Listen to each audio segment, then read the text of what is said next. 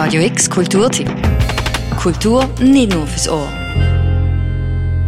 Menschen Stimme geben, Geschichten erzählen, Sachbestände erläutern. Zwischen Paris, Bagdad, Moskau, Basel und dem Rest der Schweiz. Das macht seit einem halben Jahrhundert der Lenus Verlag am Spalendorweg 12, wo diesen Monat sein 50-jähriges Bestehen können feiern Unabhängigkeit ist das, was der Lenus Verlag äh, ist. Also wir haben keine Mäzen, wir haben keine äh, Aktionäre, wir haben keine Gönner. Das hat alles nicht, sondern es gehört wirklich alles, es gehört uns, inklusive das Haus, wo, da, wo sie jetzt drin sitzen.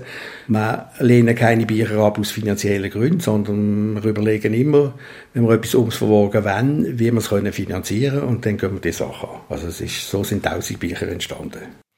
Die Wirklichkeiten sind in diesem Jubiläumsjahr ein bisschen weniger ausschweifig, als man sich das eigentlich erhofft hat. Aber zurückschauen ist in so einem Moment ja trotzdem angebracht. Viel zu erzählen, das hätte der Tom Fahrer definitiv. Als Verlags- und Gründungsmitglied ist er in den letzten 50 Jahren an der Veröffentlichung von über 1000 Titeln beteiligt gewesen. Man hat sich irgendwann einmal entschieden, ich möchte von Büchern leben. Und das haben wir, also ich zumindest, hat es bis jetzt durchgezogen. Also es ist weit über das Pensionsalter aus natürlich. Und äh, das ist eigentlich der Erfolg vom Verlag ist schon das. Also der persönliche Erfolg ist, dass man sich vornimmt, ich will von Büchern leben und man kann das durchziehen bis am Ende. Und man kann vor allem das äh, unabhängig durchziehen, mit vielen Schmerzen natürlich zwischendurch, aber äh, es ist doch gelungen. Rückblickend wirkt alles so einfach. Man kann die einzelnen Etappen in der Geschichte vom Verlag schön, säuberlich auf der Webseite nachlesen. Und auch die Tonalität vom Tom Fahrer ist ziemlich locker. Aber wenn man bedenkt, wie das alles angefangen hat, dann tönt das doch recht abenteuerlich. Gestartet sind die damals vier professionelle im Birkhäuser Verlag angestellte Jungunternehmer mit gerade mal 400 Franken und viel Edelmut. Oder wie es der Tom Fahrer auch nennt, Schöngeist. Alle zusammen haben in einem Verlag geschafft.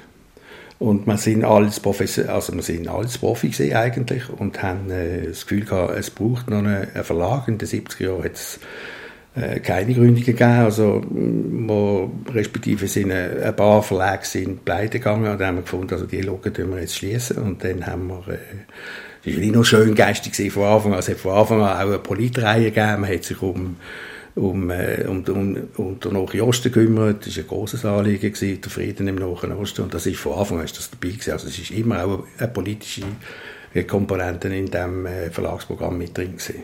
Angefangen hat man, indem man schon bekannte Autoren nach Material angefragt hat, ob man das urheberrechtslos veröffentlichen dürfte. Bei berühmteren Autoren haben wir Texte abgebettelt und haben die ohne Copyright haben wir das verlegt und haben das verkauft und haben mit dem Geld, das wir eingenommen haben, haben wir dann dann auch äh, Autoren gemacht wie Christoph Geiser oder wie, äh, wie die all die Basler Kaiser, René Regenass und Christoph Mangold, die haben wir dann mit dem Geld können finanzieren und das ist eigentlich, äh, die Autoren selber haben sich subventioniert, wenn man es so will. Und man ist gewachsen an jedem Buch. Jeder Gewinn ist wieder neu im Büromaterial investiert worden. Ja, ganz am Anfang steht, äh, dass man jemanden kennt, der noch eine Druckerei geschafft hat, wo das äh, noch für oben die paar, also ich meine, die ersten Bücher haben 48 Seiten gehabt, einseitig bedruckt. Das sind die ersten Bücher, äh, hat er nach dem Feueroben, hat er das gedruckt. Wir haben das von Hand alles zusammengedreht und haben hinten ein Klebeband drauf gemacht. Und äh, dass es nicht so bescheiden ausgesehen hat, haben wir eine Nummerierung drin gemacht. Jedes Exemplar ist nummeriert gewesen. Und äh, wir haben es gerade sofort in eine Reihe hineingebracht. Die heisst Leadprint. Und äh, um das ein bisschen zu kaschieren, dass das nicht äh, der Anfang ist, haben wir mit der Nummer 99 angefangen. Also das erste Buch war Leadprint 99 und dann Leadprint 98. Und bei 50 haben wir dann aufgehört Höhepunkt vom Verlagswesen. Der Ökonom sagt immer, die zweite Auflage drucken und die dritte Auflage drucken. Und äh, ich meine, nach 1000 Büchern ist, wenn etwas rauskommt, ist Routine, ist eine große Befriedigung, dass nichts passiert ist. Ich finde, der schönste Moment ist immer dann, wenn man das Buch im Autor übergibt und der Autor weiß noch nicht, wie viel das verkauft werden und so, sondern nimmt es mal in die Hand und, äh, und strahlt. Nebst den Höhepunkten hat es natürlich auch schwierige Momente gegeben schwierig. 1979, wo aber eine Gasexplosion das ganze Lager und Gerät zerstört worden sind und eine Mitverlegerin ganz Spital gebracht werden müssen. Aber selbst in so einem Moment, sagt der Tom Fahrer, sie können aufhören, nicht zu denken gesehen. Das war eigentlich nie eine Frage, ob man jetzt weitermacht oder nicht, sondern es war ganz klar, man hat angefangen, sofort nach der Explosion wieder angefangen zu organisieren, wie man das könnte machen, dass das äh, auf jeden Fall weitergeht. Und das ist auch gelungen. Das ist natürlich nicht so, man muss sich das nicht vorstellen, dass man alle zusammen am Boden zerstört sind, sondern wenn man auch, wenn so etwas passiert, legt das natürlich auch Kräfte frei und wir haben äh, sofort wieder geschaut, wie wir wieder zur Stütze kommen und äh, das ist eigentlich das Erste gewesen. und vor allem, die, dass die Person im Spital ist, dass die wieder zum Spital auskommt und dass die hat dann auch die erste, das äh, hat auch den ersten Job gekriegt dann im Verlag, ja. haben wir gerade angestellt. Was geblieben ist, ist die Leidenschaft, ein unabhängiges Verlagswesen zu führen. Der Lenos Verlag ist ja besonders bekannt für seine arabische Literatur, die er rausbringt, sowie ausgewählte Welsche, immer wieder auch Erstauflagen und immer wieder auch Neuauflagen.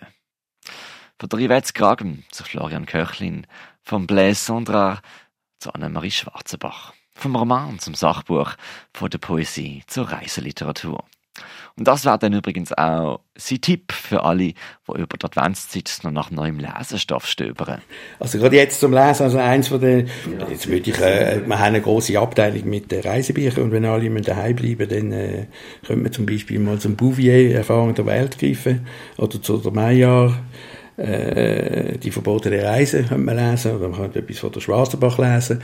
Es hat dort einen Haufen Reisebücher und ich glaube, das wäre jetzt angebracht, wenn man schon daheim sein dass man ein bisschen in Ferne hineinschwelgen Am 3. November 1970 ist der Lenos Verlag gegründet worden.